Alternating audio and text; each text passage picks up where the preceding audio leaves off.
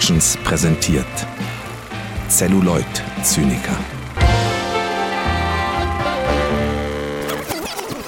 Und damit herzlich willkommen zu einem äh, ja, Podcast äh, der ganz äh, diesmal etwas anderen Art hier bei den Celluloid-Zynikern. Denn wie ihr hört, ähm, begrüßt heute ungewöhnlicherweise nicht Finn äh, in diesem Podcast, sondern äh, ich, Moritz, der bisher äh, ja, glaube ich, noch keinen in Anführungszeichen Alleingang gemacht hat in diesem Podcast, sondern ja eigentlich eher immer als Gesprächspartner für Finn äh, da war, quasi als, wie er mich immer betitelt, äh, betitelt als, sag ich mal, Stamm, äh, Stammhost oder Mithost, Co-Host, äh, was zugegebenermaßen ja häufig auch nicht so ganz stimmt, weil ich, äh, glaube ich, bisher zwar der, der öfteste Gast war, aber ja trotzdem verhältnismäßig nicht wirklich super viel ähm, mit beigesteuert habe zu diesem Podcast, aber das möchte ich jetzt ändern.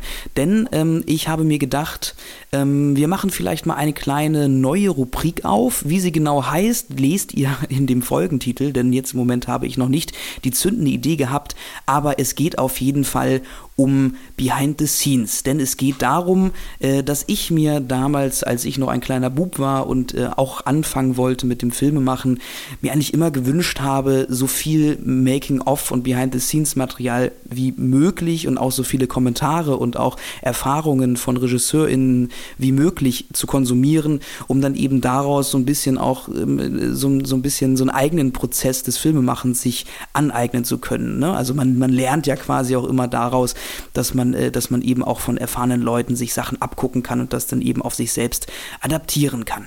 So, deswegen habe ich mir überlegt, gut, was hat mich denn damals interessiert? Was hätte ich damals gerne gehört? Und ich hätte damals sehr gerne Podcasts oder auch, oder auch Behind-the-Scenes-Footage gesehen, ähm, wo man äh, mit Menschen spricht, die selber im, am Schaffensprozess beteiligt sind oder selber gesagt haben, so, das Ganze äh, möchte ich, äh, möchte ich jetzt äh, äh, ich möchte jetzt hier eine Idee verfilmen, ich habe, ich habe eine Vision und äh, möchte daraus einen, einen Film kreieren.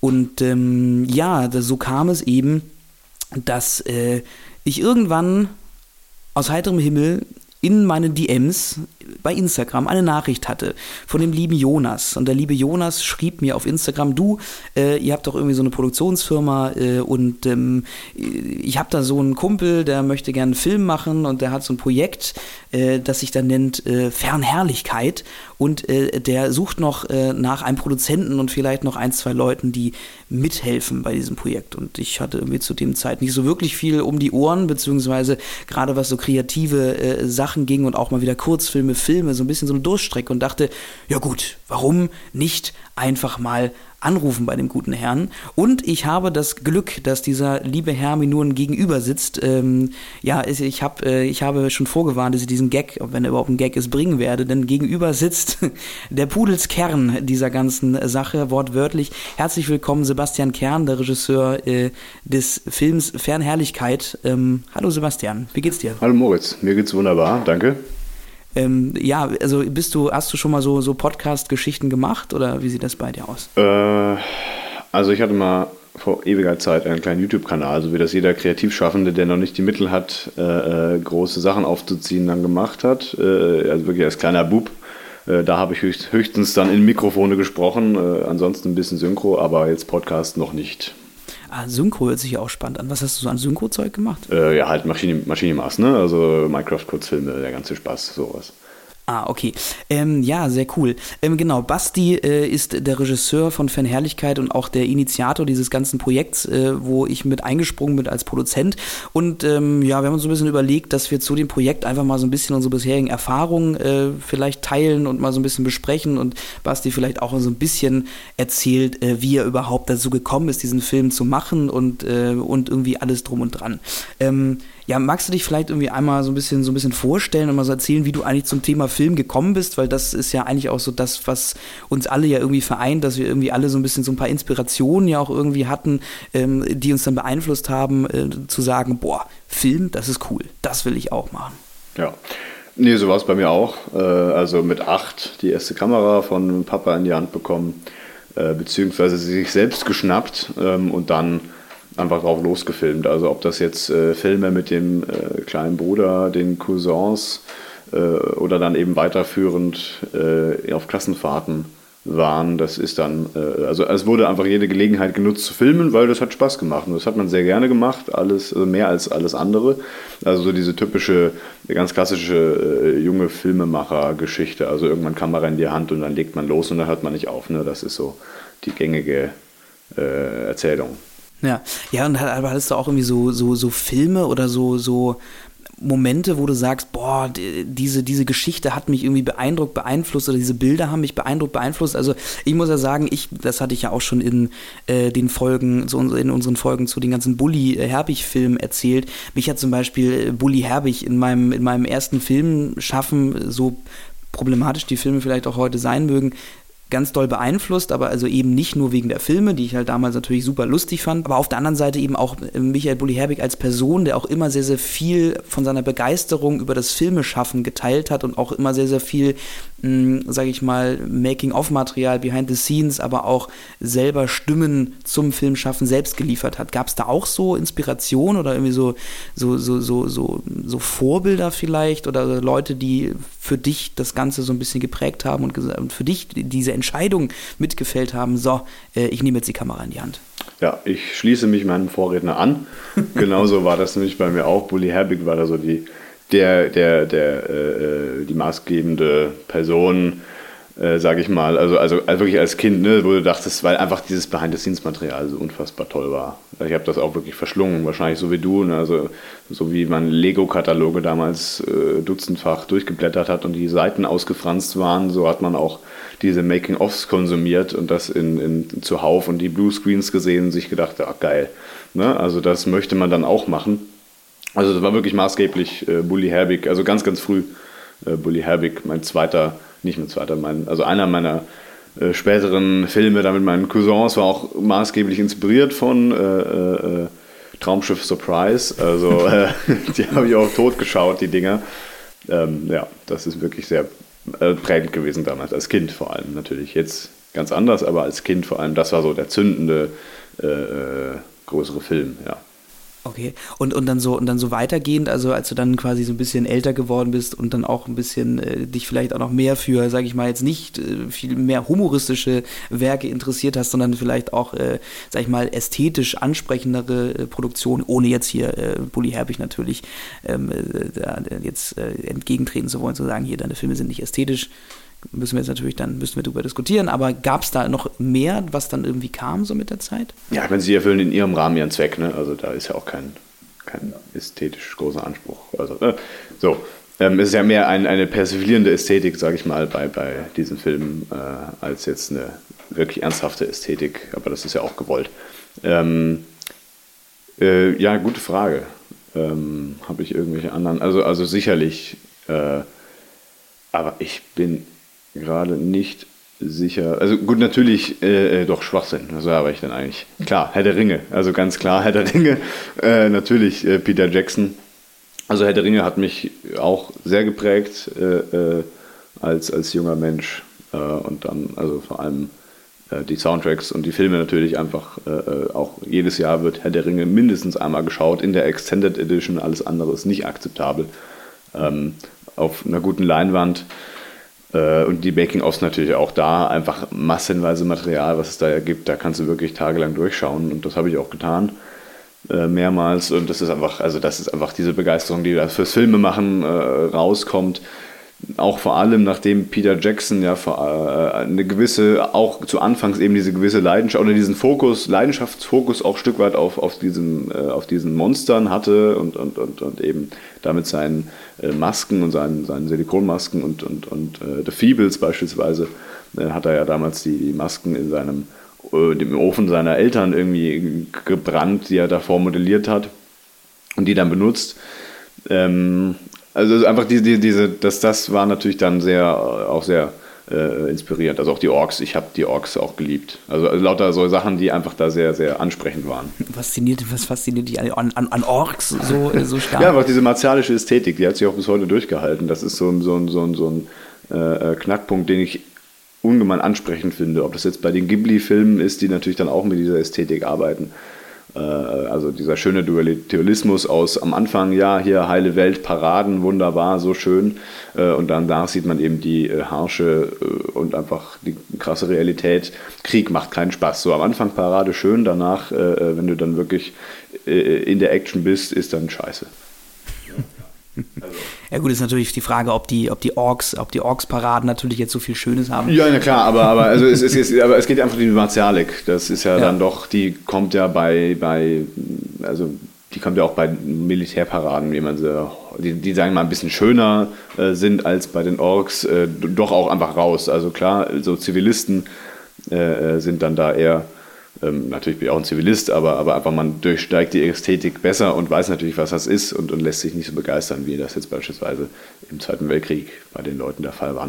Wobei natürlich auch die äh, äh, durch den Ersten Weltkrieg schon nicht mehr diese Verklärung hatten, aber das ist jetzt eine ganz andere Sache. Ich lerne sonst zu viel. Was, was äh, fasziniert dich am, am Militär, an, an, diesem, an, an, dieser, an dieser, sag ich mal, Gleichheit, an dieser, an dieser Gruppendynamik? Was, ja, das ist halt einfach diese, diese Machtdemonstration. Das fängt ja an, das ist ja grundsätzlich beim Film sehr, das sind so immer diese Charaktere, die, die, äh, du hast immer so einen coolen Protagonisten, ne? dieser Literally Me-Charakter, äh, um jetzt mal hier so Reddit-Sprech äh, aufzugreifen ähm, was ich sehr amüsant finde, also ich, ich bin jetzt nicht so ein Literally Me-Enthusiast, äh, äh, also ich schaue mir jetzt nicht Ryan Gosling an und denke mir, boah, das bin voll ich. Äh, solche Phasen Verstehe ich gar nicht. Ja, also ich finde, da besteht ganz, eine ganz große Ähnlichkeit ja, ja. zwischen dir und Ryan Gosling. Ja, also, also, also, hallo, die Haare, ne? Ja, nein, also, also mindestens, mindestens, die Haare. Ne? Ähm, und die Brille, ihr tragt ja beide eine Brille. Ja, also, oder? eben. Nee, also du, du hast ja diese, diese ähm, also ob das jetzt diese, diese, diese, diese sehr äh, stoischen Charakter sind, das sind einfach grundsätzlich stoische Charakter und das finden, äh, das finden äh, äh Leute grundsätzlich erstmal cool, natürlich, weil die sich eben nicht von ihren Emotionen leiten lassen. Äh, und dann fängt das an mit Sonnenbrillen tragen, das fängt an, warum tauchen in Filmen, werden gerne Gasmasken gefilmt, warum werden gerne Masken grundsätzlich einfach eingesetzt, weil die ästhetisch sehr ansprechend sind, weil, wie gesagt, eine Sonnenbrille, warum sehen Sonnenbrillen cool aus, weil sie entmenschlichen die hauen dir eine schwarze Scheibe vor die Augen und ich sehe deine äh, äh, Augen nicht. Das macht dein Gesicht direkt kühler, cooler, oh shit, oh fuck. Äh, äh mega Revelation hier. Also ich glaube, das versteht jeder, warum Sonnenbrillen cool sind, aber da hinführend kann man eben erklären, warum diese ganzen äh, äh, Sachen so cool sind. Es geht einfach um dieses, dieses Entmenschlichung. Entmenschlichung sieht leider ästhetisch sehr gut aus. Äh, die Hintergründe natürlich von dieser Ästhetik sind dann wieder ernüchternd äh, unschön. Aber äh, nichtsdestotrotz kann man eben, und das ist ja die Schönheit des Films, damit dann spielen und das dann äh, äh, konterkarieren. Ne? Und du hast dann irgendwann gesagt, so, jetzt äh, setze ich mich hin und jetzt schreibe ich einen Film. Und zwar hast du, äh, oder ich schreibe ein Drehbuch. Und zwar hast du das Drehbuch zu dem Kurzfilm Fernherrlichkeit geschrieben. Das ist ein Film über zwei, das äh, ist ein Film, der in den 20, ein Kurzfilm, der in den 20er Jahren spielt, in einer ästhetisch, sag mal, freien, historisch eher freieren ähm, äh, Variante der, der 20er Jahre in Deutschland, ähm, an einer Uni von eher wohlhabenderen Menschen, ähm, an der sich zwei ja, zwei Studenten ineinander verlieben. Also es geht um eine homosexuelle Liebesgeschichte. Ähm, wie bist du auf die Idee gekommen oder was war der Impuls zu sagen, so jetzt setze ich mich hin und jetzt schreibe ich dieses Drehbuch? Also erstmal der, der allgemeine Impuls zu sagen, jetzt schreibe ich ein Drehbuch und warum, warum war dieser Moment da, diesen Moment, den du ergriffen hast, um zu schreiben und warum diese Geschichte? Also einfach mal wieder einen Film zu machen war der große Wunsch und die große, der, der, das konative Element sozusagen hinter diesem, äh, hinter dieser zündenden ersten äh, äh, Richtung, okay, ich schreibe jetzt ein Drehbuch. Also ich hatte einfach schon lange keinen Film mehr gemacht. Äh, also was heißt lange? Sagen wir mal zwei, äh, drei Jahre. Also so, so wirklich, wo ich sagen würde, okay, das ist jetzt ein Filmprojekt. Na klar, so kleine Sachen immer mal wieder. Ähm, aber halt wirklich, wo man sich am Ende hinsetzen kann und sagen kann, okay, das ist ein Kurzfilm, das ist ein Film, das ist ein fertiges Projekt, das kann man vorzeigen. Ähm, und deshalb, das musste einfach mal wieder sein. Es juckt mich in den Fingern. Äh, nachdem vor allem, also ich hatte mich nach dem Abitur eben auch an den Filmunis beworben, wie das so viele Menschen tun. Von diesen 300 Bewerbern, wo ich unter anderem dabei war, war ich nicht einer der Auserwählten äh, unter den glorreichen sieben, ähm, die dann äh, beispielsweise an die HFF gekommen sind. Ähm, Selbstverständlich versteht man im Nachhinein, warum. Es fehlt einfach die Reife. Nicht, dass ich die damals nicht hatte, aber es fehlt einfach äh, genug Reife. Ähm, und das ist dann, äh, wird einem natürlich die Naivität klar, äh, aber man versucht es natürlich trotzdem. Das ist natürlich kein Grund, das äh, nicht trotzdem zu versuchen, man, weil also mehr als Nein sagen können sie nicht. Ne? Das ist eine grundsätzliche Regel. Ähm, aber äh, genau deshalb studiere ich jetzt eben äh, Eisthesis äh, vorerst mit Kunstgeschichte und Geschichte an, in Eichstätt und, und äh, versuche da auch natürlich alles auf den Film auszurichten. Bin auch sehr, sehr froh darum. Das ist ein ganz äh, ungemein mir viel gebendes äh, Vorlaufstudium sozusagen für meine kreative filmschaffende Arbeit, weil viele ästhetische Vorstellungen, die ich eben davor als Jugendlicher schon entwickelt habe, sich dann eben sagen wir mal, falsifizieren lassen. Ähm, oder einfach nochmal wissenschaftlich untermauern lassen und, und sich einfach in die Tiefe äh, recherchieren lassen äh, und, ausbauen lassen. Jedenfalls äh, ist einfach das ein schönes Studium und ich kann viel damit für den Film anfangen, aber es ist halt einfach sehr theorielastig, Geisteswissenschaften.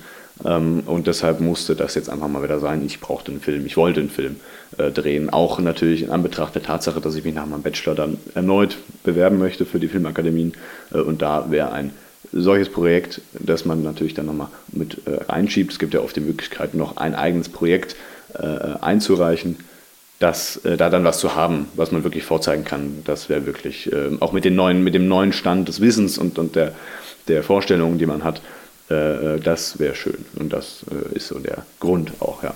Ja, ja, ich, also ich finde das super spannend. Also ähm, ich habe ja ähm, ähnliches versucht. Also ähm, ich hatte auch damals direkt nach dem Abitur, ich war super jung, irgendwie 18 Jahre und dachte so, so, jetzt steht mir ja die Welt offen, jetzt muss ich mich ja direkt überall bewerben und wenn es jetzt nicht funktioniert, dann funktioniert es nie. Äh, und habe dann halt eben auch so gedacht, komm, jetzt bewirbst du dich mal da, jetzt bewirbst du dich mal da.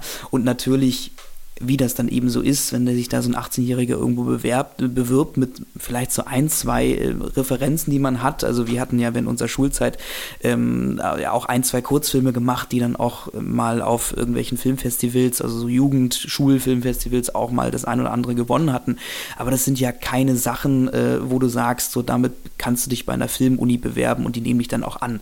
Ähm, und dann hatte ich mich eben auch, ähm, weil Finn, also der mir unser und mein, mein Kumpane, der ja sonst hier mit mir im Podcast sitzt, ähm, sich auch dazu entschieden hatte, Germanistik zu studieren, habe ich auch gedacht, ja, pff, warum nicht? Grundsätzlich ist Germanistik ja auch nicht schlecht, wenn man da, da auch irgendwie die, die Grundelemente des Geschichtenerzählens und der, der vielleicht auch bewegt, aber auch äh, Bewegtbild, aber auch der, der sprachlichen Mechanismen irgendwie lernt, mh, die dann eigentlich eine sehr finde ich, künstlerische, aber auch ähm, Storytelling-Grundlage ähm, äh, einfach, einfach liefert, um darauf dann weiterhin aufbauen zu können. Also ich glaube, wenn ich jetzt rückblickend äh, mir überlegen würde, wenn ich direkt an eine Filmuni gegangen wäre, hätte man halt, wäre man ja direkt in die Bildsprache eingestiegen ähm, und, und in alles ähm, Produktionstechnische drumherum, ohne aber irgendwie diesen Kern des Geschichtenerzählens halt irgendwie mitzunehmen oder halt auch die Kern der Ästhetik, wie es bei dir ist. Erklär noch mal genau, erklär noch mal genau, was das für ein Studium ist, weil ich glaube, viele können mit dem, mit dem Begriff, den du eben gerade genannt hast, nicht unbedingt gleich was anfangen. Germanistik, gut, vielleicht ein bisschen, das ist deutsche Sprache, Literatur, und, und solche Geschichten. Aber was genau heißt das? Eisthesis ist altgriechisch für Wahrnehmung, also lässt sich auch, wenn man Eisthesis googelt, kommt die Wikipedia-Erklärung äh, äh zu Ästhetik. Also es, es hat einfach sehr viel damit zu tun, wie bilden Medien unsere Welt ab und ob das jetzt ein 30-jähriges Flugblatt, äh, äh, Flugblatt aus dem 30-jährigen Krieg ist äh, und, und da eben einen Reiter zeigt und man weiß ganz genau, okay, das ist jetzt sehr pompös dargestellt und du hast im Hintergrund die, die Armee, die in diese eine Stadt einfällt und das war für die Leute damals dann eben natürlich einfach äh, eine Art Bericht, aber es ist halt einfach Propaganda gewesen. Ähm, oder ob das jetzt unsere heutigen äh, sozialen Medien sind, ob das Videospiele sind, das ist sehr, sehr äh, breit gefächert und das Schöne ist eben, aber es ist auch die Schwierigkeit und das ist auch das Wichtige bei Eistesis, du musst wissen, was du, du kannst da nicht einfach reingehen und dann versuchen, okay, das, wird, das Studium wird mir was geben, äh, sondern man muss das Studium auch sehr stark selbst ausfüllen, weil das noch sehr neu ist äh, an der KU in Eichstätt, aber auch woanders. Ähm, aber und man, muss, man muss auch einfach eine Richtung haben, weil es so ein breites Feld ist. Und dadurch war das wie prädestiniert für mich, weil ich ganz genau wusste, okay, Videospiel, Film, das sind die Kunstformen und Medien, die mich besonders interessieren, äh, die auch einen Einfluss auf die Gesellschaft haben äh, und sich gegenseitig auch äh, beeinflussen. Da sieht man ja an modernen Künstlern, also, also zeitgenössischen, nicht modernen, zeitgenössischen jungen Künstlern wie Ken Pixels, wo einfach Videospiel das, Video, das Phänomen Videospiel ungemein schon in die Kunst mit einfließt. Ähm, und das wird uns natürlich auch in unserer Generation ungemein betreffen, diese Ästhetik, äh, auch im Film dann. Ähm, jedenfalls, und das sind eben lauter Sachen, mit denen ich mich da beschäftigen kann und die ich mir anschauen kann und, und mich da einfach äh, sehr, sehr breit äh, aufstellen kann, aber trotzdem eben diesen Fokus bewahren kann für mich äh, in diesem Eisthesis-Studium. Also wirklich besser hätte es nicht laufen können. Ja. Also ist ein sehr gutes Vorstudium. Das empfehle ich auch jedem. Also es ist so, so, so sehr man sich denkt, ja, ich will äh, jetzt Filme machen, jetzt äh, direkt nach dem Abi oder, oder man, man hat ja schon ein Filmchen gedreht. Findet zu euch selber. Man muss sich erstmal selber kennenlernen, vor allem natürlich, jetzt, ich spreche jetzt auch von natürlich aus der Regie, äh, äh Riege, sage ich mal, ähm, oder aus Regieperspektive. Ähm, du musst das, du musst ja einen eigenen, also im besten Fall musst du eine eigene Art von Stilistik finden, eine eigene Art Regie zu führen, eine eigene Ästhetik. Äh, und das oder auch, und auch wenn man natürlich auch selber Drehbücher, Drehbücher schreiben möchte, was natürlich so der klassische, auch der klassische Traum ist, äh, so auteurmäßig, ähm, dann muss man wissen, was einen antreibt. Äh, ganz nach Paul Schrader, du bist dein eigenes Story-Material. Ähm, so schreib das, über was du dich, also was du kennst, mit dem du dich auskennst. Und wenn du halt direkt vom Abi, von der Schule kommst, dann hast du noch nichts, womit du dich wirklich auskennst. So, du kannst dann keinen Coming-of-Age-Film drehen vielleicht, ähm, aber auch das, die Frage, wie gut klappt das, wenn man einfach nur sein normales Teenie-Leben irgendwie verfilmt, verfilmen möchte und das als Ausgangspunkt nimmt. Ähm, aber es, man muss sich einfach selber kennenlernen und, und wissen, was bewegt mich in ästhetische Richtungen zu gehen. Warum mag ich manche Dinge mehr als andere? Was ist da der Grund auch, einfach sich selber äh, äh, zu, zu hinterfragen, was für Gründe liegen in der Vergangenheit meiner äh, Entstehung, sage ich mal so pathetisch, äh, die mich manche Sachen schön finden lassen, manche Sachen nicht und da einfach gewisse Foki äh, herauszukristallisieren in der eigenen Ästhetik, wenn man das so ausdrücken kann. Ich hoffe, das war verständlich. Das kann man auf jeden Fall so ausdrücken. Ja. Ähm, das heißt, du hast jetzt, also für mich äh, ergeben sich daraus jetzt so ein bisschen so zwei Fragen, ähm, die auch so ein bisschen an das anschließen, was ich vorhin ja auch schon so ein bisschen ange, äh, an, angegangen bin. Und zwar, ähm, du hast jetzt erzählt, dass das, was du schreibst, irgendwie aus dem eigenen Material, also aus, quasi aus sich selber heraus ähm, ent, entstehen muss oder du bist dein eigenes Story-Material, ja auch so ein bisschen so, so ein Ausruf, kann man ja schon fast sagen. Ähm, und inwiefern betrifft dich das jetzt? Also inwiefern ist Fernherrlichkeit, also geht das aus von ähm, Storymaterial, was dich selber betrifft? Also was, was von dir selber kann man sagen, ähm, hast du jetzt in Fernherrlichkeit aufgegriffen und verarbeitet und vor allen Dingen, warum diese Ästhetik, äh, die du jetzt auch benutzt. Also zum einen ist diese Ästhetik, da werden wir gleich auch nochmal drauf kommen, weil es eben auch so spannend ist, ähm, spielt dieser Film, hatte ich ja auch am Anfang in der, in der kurzen Inhaltsangabe auch schon gesagt, ähm, in den 20er Jahren. Das heißt, das ist ja schon mal eine starke Ästhetisierung, eine ästhetische Entscheidung, aber dann vor allen Dingen ja auch so ein starker Bezug zur Natur. So, ähm, wie kommt das zusammen und woher kommt das? Also was, was waren da so die, die Elemente, die dich da geprägt haben oder so zu deiner Entscheidung gedrängt haben, das genauso umsetzen zu müssen? Also nach diesem ersten, äh, also, also okay, ich möchte einen Film machen, das ist schon mal die erste, äh, äh, wahrscheinlich relativ leichte, äh, äh, äh, der erste leichte Zündpunkt, sage ich mal. Und dann kommt natürlich die Frage, was mache ich für einen Film und äh, was soll da rein? Was ist das Sujet? Äh, und das, äh, wie gesagt, sollte sich dann eben am besten aus dem ergeben, was einem liegt, womit man sich auskennt, ähm, und, und was auch einen berührt. Und bei mir war das einfach zu dieser Zeit diese Unsicherheit, äh, ob ich denn jetzt mehr Herren oder Damen zugeneigt bin. Am Ende hat sich herausgestellt, dass es beides passt, aber das war so diese äh, unsichere äh, äh, also es ist also klar, man kann jetzt sagen, okay, das ist Autodidaktisch, äh, Auto, äh, nicht autodidaktisch, sondern, sondern autobiografisch ein bisschen, das ist aber nicht der Fall.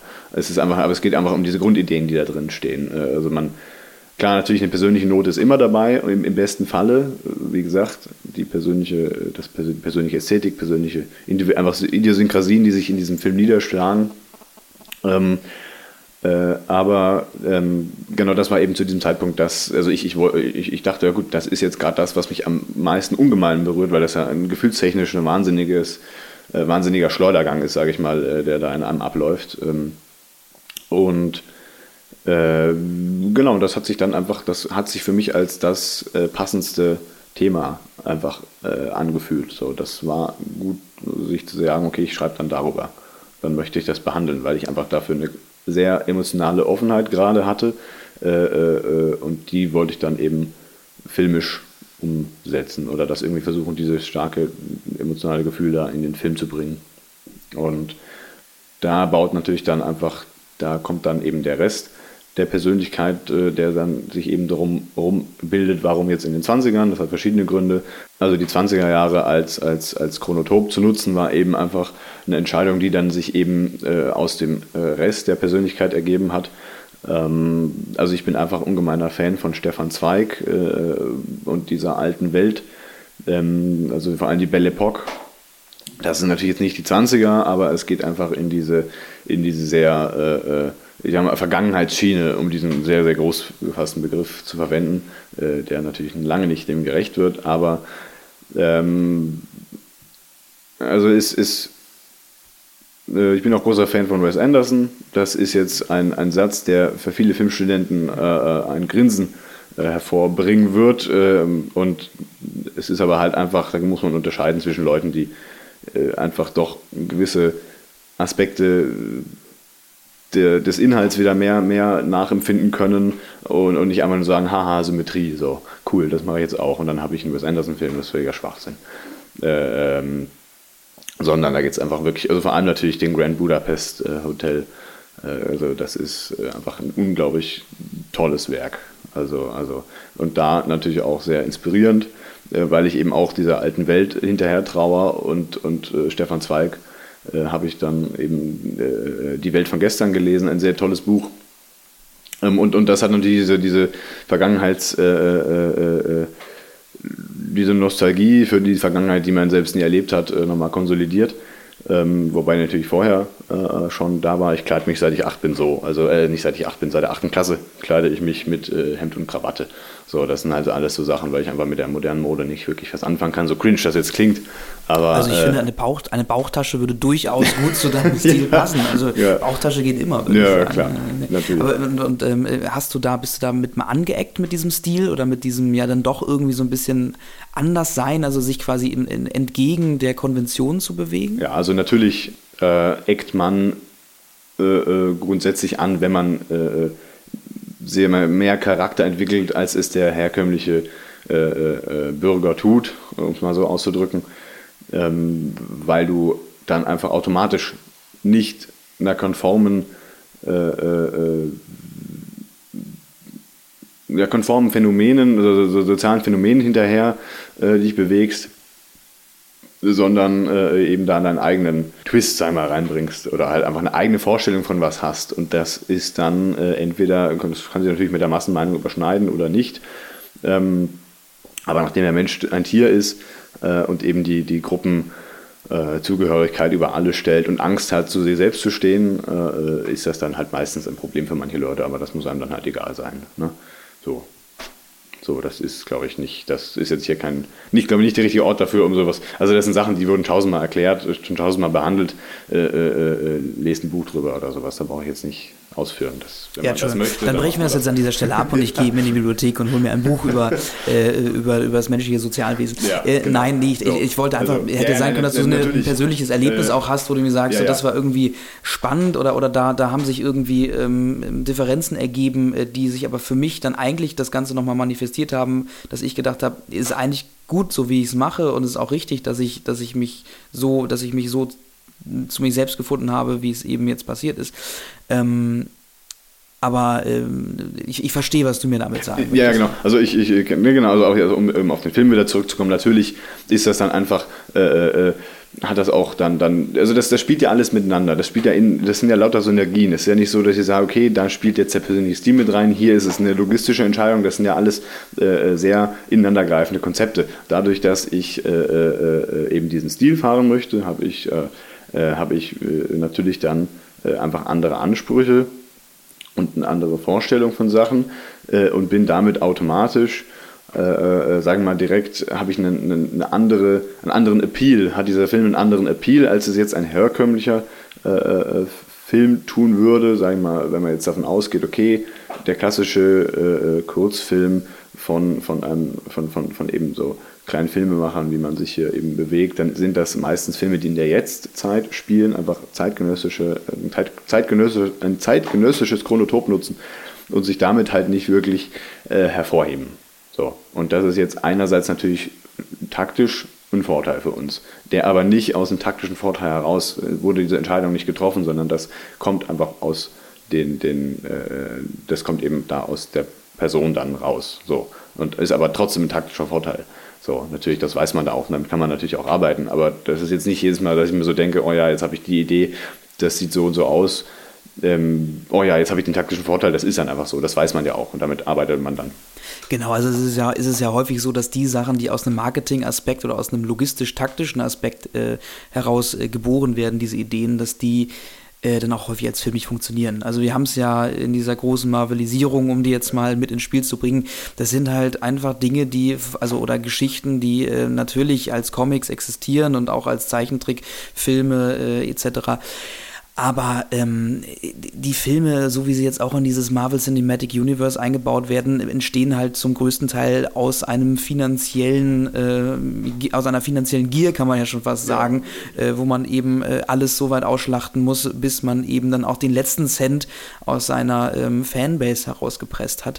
Und ähm, da ist es halt einfach wirklich so, dass es eher funktioniert oder in den meisten Fällen ähm, am allerbesten funktioniert, wenn sich eben die Ästhetik aus der Geschichte heraus ergibt und diese Ästhetik im besten Fall dann vielleicht sogar einen logistischen beziehungsweise im Endeffekt auch einen Vermarkt vermarktungsspezifischen Vorteil ähm, ergibt. Und ich hoffe, da haben wir vielleicht etwas gefunden, äh, was ähm, dies beides irgendwie so zusammenführen lässt.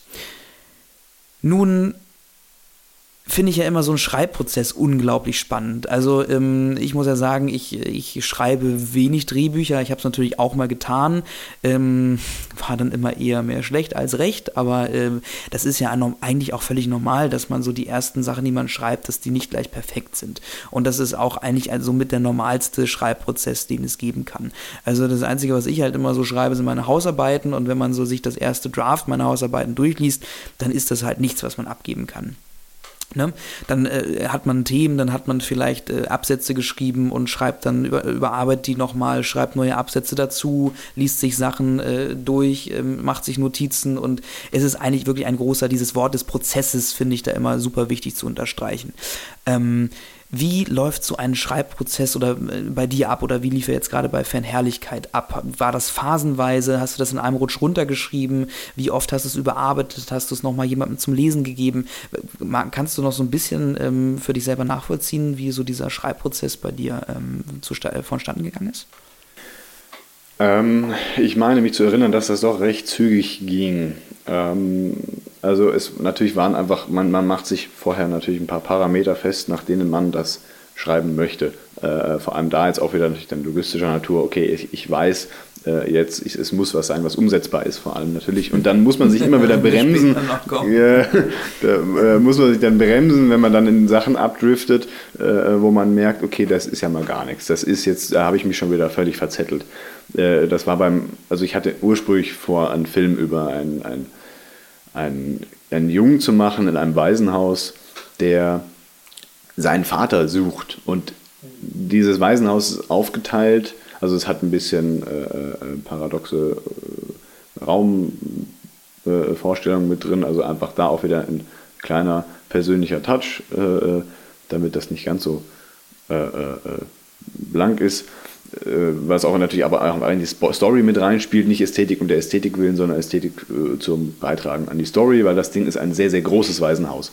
Ähm, und das ist unterteilt in verschiedene äh, Schare sozusagen oder Herden, wenn man das so nennen möchte. Also ich hatte da viel mit auch christlicher Symbolik gespielt natürlich ähm, ähm, und, und dass, dass eben dieser, dieser, dieses Lamm seinen, seinen, seinen äh, Vater sucht äh, und, und dass diese, diese äh, Aufseher, also gibt es eben verschiedene Büros und diese, da sitzen Aufseher drin und die haben immer eine gewisse Schar an Kindern unter sich, die in ihrem Gebäudetrakt, äh, das mehr in die Länge geht als in die Breite, äh, eben, eben zu verwalten sozusagen und so machen die das auch. Ähm, und in diesen Büros ist ein Bild auf dem Schrank. Äh, und so zieht dieser Junge von Büro zu Büro und schaut, versucht an das Bild ranzukommen, was oben im Schrank steht, um, um zu checken, ob das sein Vater ist. Äh, äh und wird dann aber eben von diesem einen, äh, äh, ich hatte da einen, einen, japanischen Namen für, für, für Schäferhund äh, gesucht, weil ich mir diese, diese Herren immer als asiatische, asiatische Herren vorgestellt habe. Ich weiß nicht warum, ich fand das einfach passend. Ähm, und, und auch inspiriert von, von, von äh, Doctor Strange aus, dem, aus der Gotham-Serie, der auch wunderbar gespielt wird. Ähm, und, und, und so, eine Person, Person, so einen Charakter hatte ich mir da immer vorgestellt. Ähm, und dann e-, eben in jedem Büro hängt eben auch dieses so ein Bild, wo du alle äh, äh, äh, die sehen alle gleich aus, diese Person, diese ganze Belegschaft sozusagen von diesem Waisenhaus, alle die gleiche Person, nur halt verschiedene Krawatten, so Zeug. Äh, äh, aber das war, und das war halt dann direkt schon, man merkt, es ist einfach ein ambitioniertes Projekt und war auch zu ambitioniert. Man hätte natürlich sagen können, okay, ich habe da eine recht feste Location, ich habe ein Büro und einen Gang und dieser Gang, der lässt sich ja immer wieder wiederholen. Ähm, ähm, aber trotzdem, bau erstmal so ein Büro, bau erstmal so einen Gang. Ähm, also ich, ich, dachte dann, okay, das ist erstmal, das ist zu. Da war auch dann eben eine Kriegsszene mit dabei, weil dieser, die Story wird dann, äh, schwenkt dann gleichzeitig auch noch um auf den Vater, der eben dann sein Kind sucht. Ähm, und der ist aber natürlich dann im Krieg. Also es ist einfach auch, auch, auch äh, ein Thema, was mich persönlich sehr beschäftigt. Diese, also nicht nur diese Ästhetik, die ich einfach ansprechend finde, äh, äh sondern einfach auch, auch, auch Krieg an sich, auch jetzt wieder mit dem Krieg, den wir in Europa haben, auch auf europäischem Boden wieder leider eine sehr starke Aktualität gewinnt. Ähm, mit sehr, sehr bitter, bitterer Note muss ich äh, dann äh, natürlich sagen, leider ist das dann auch, also, es ist keine Rechtfertigung äh, für, für, für mich dann zu sagen, okay, jetzt kann ich auch wirklich diese Kriegsthematik einbauen, meine Filme, ohne mir vorwerfen zu lassen, oh ja, hier, äh, äh, warum ist da ein Militär drin, wir sind noch in einer friedlichen Zeit, warum findest du das so toll? Äh, aber das ist nicht, die, nicht der Grund, aber es ist natürlich einfach eine sehr, sehr bitter, bittere Note damit bei. Ähm, wäre schöner, wenn es nicht so wäre, natürlich. Ähm, aber äh, es war einfach zu aufwendig. So, das ist der, der Punkt, auf den ich hinaus will. Und deshalb dachte ich mir, gut, wie gesagt, okay, Thema, das mich beschäftigt, also äh, 20er äh, Jahre, äh, zwei Herren, die sich ineinander vergucken. Äh, das ging recht zügig, wie gesagt, weil ich mich eben dann darauf bedacht habe, äh, eben da nicht abzudriften in irgendwelche äh, unrealistischen Gefilde. Ja, und dann halt einfach natürlich an verschiedene Personen geschickt, äh, immer wieder überarbeitet. Äh, an welche Person habe ich das geschickt? Ja, an, an, an einfach an enge, enge Verwandte, an Freunde.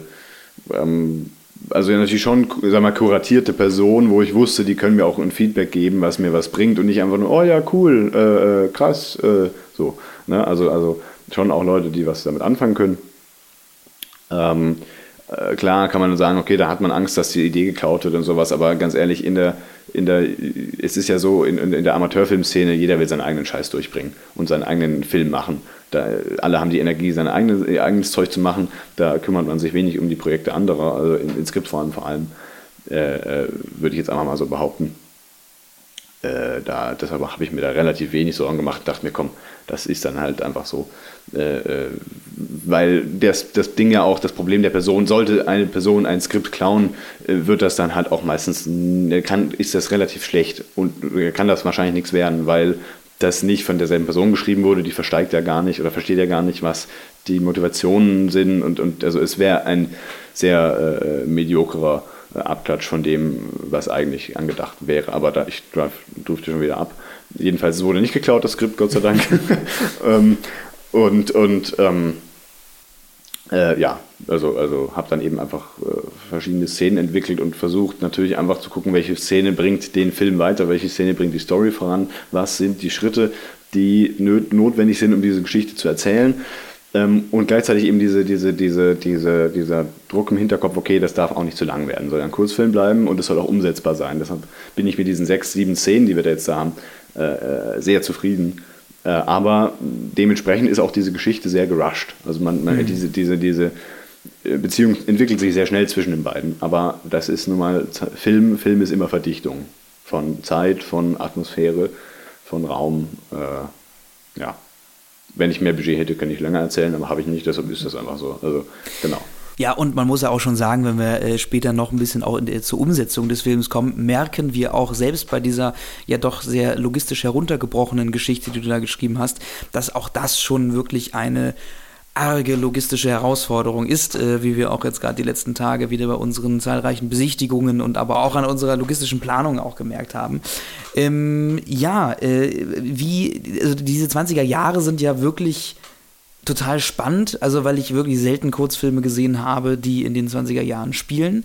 Ähm, das muss ja unheimlich aufwendig gewesen sein, da auch irgendwie zu recherchieren, wie hat so ein Unileben denn damals stattgefunden in den 20er Jahren, wie haben sich gerade auch junge Menschen verhalten in den 20er Jahren, was waren die Probleme, auch die politischen Herausforderungen, die auch junge Menschen umgetrieben haben, wie war die Dynamik zwischen einer älteren äh, Professorgeneration vielleicht auch und der, der jüngeren äh, Studiegeneration, ähm, was war das für ein Zeitgefühl? Wie, wie bist du daran gegangen, an, an diese historische Ebene des Ganzen?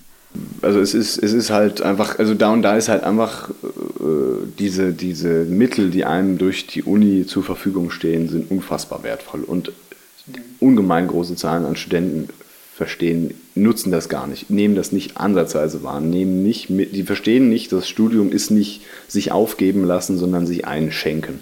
Wenn ich da bin, gebe ich mir das auf, was ich mag. Dafür ist Studium da, auch ganz viel Selbststudium natürlich, wenn, man's, wenn man da was mitnehmen möchte über den Bachelor hinaus. Man kann natürlich auch einfach sagen, okay, ich setze mich einmal in die Vorlesung rein, mache meine Klausuren, mache meine Hausarbeiten und dann ist der Lachs gegessen. Äh, aber das ist Schmarrn. Ähm, vor allem, wenn man halt ein Ziel hat, und das hatte ich oder habe ich, äh, hatte, von hatte kann man ja nicht sprechen, aber ich habe das ja und kann deshalb eben schauen, was ich äh, mir so neben dem äh, eigentlichen Studium noch mitnehme und das ist eben ungemein viel. Und dann kann ich eben auch auf die entsprechenden Texte zurückgreifen, die mir dann zur Verfügung stehen und dann ist das eben auch eine gute Recherchegrundlage. Ähm, und da ist es halt dann einfach so, dass die 20er Jahre, ähm, also ich, ich wollte also erstmal, also es ist, ich, ich bin gerade am überlegen gewesen, wie kam ich dazu überhaupt das zu sagen, okay, ich spiele das, lass das in den 20er Jahren spielen und nicht in der Belle Epoque, wenn ich doch so großer Fan der Belle Epoque bin. Ähm, schlichtweg darum, weil natürlich, wie gesagt, das Kriegsthema da, ähm, ich, ich fand diesen, diesen Aspekt von zwischen den Weltkriegen irgendwie ganz schön, mhm. weil du halt diese, diese, diesen Moment der Ruhe hast und diese Generation, die den Krieg nur noch durch äh, die Erzählungen kennt, beziehungsweise äh, nur als Kind miterlebt hat und das nicht so ganz äh, äh präsent hat, wie jetzt die äh, Generation davor.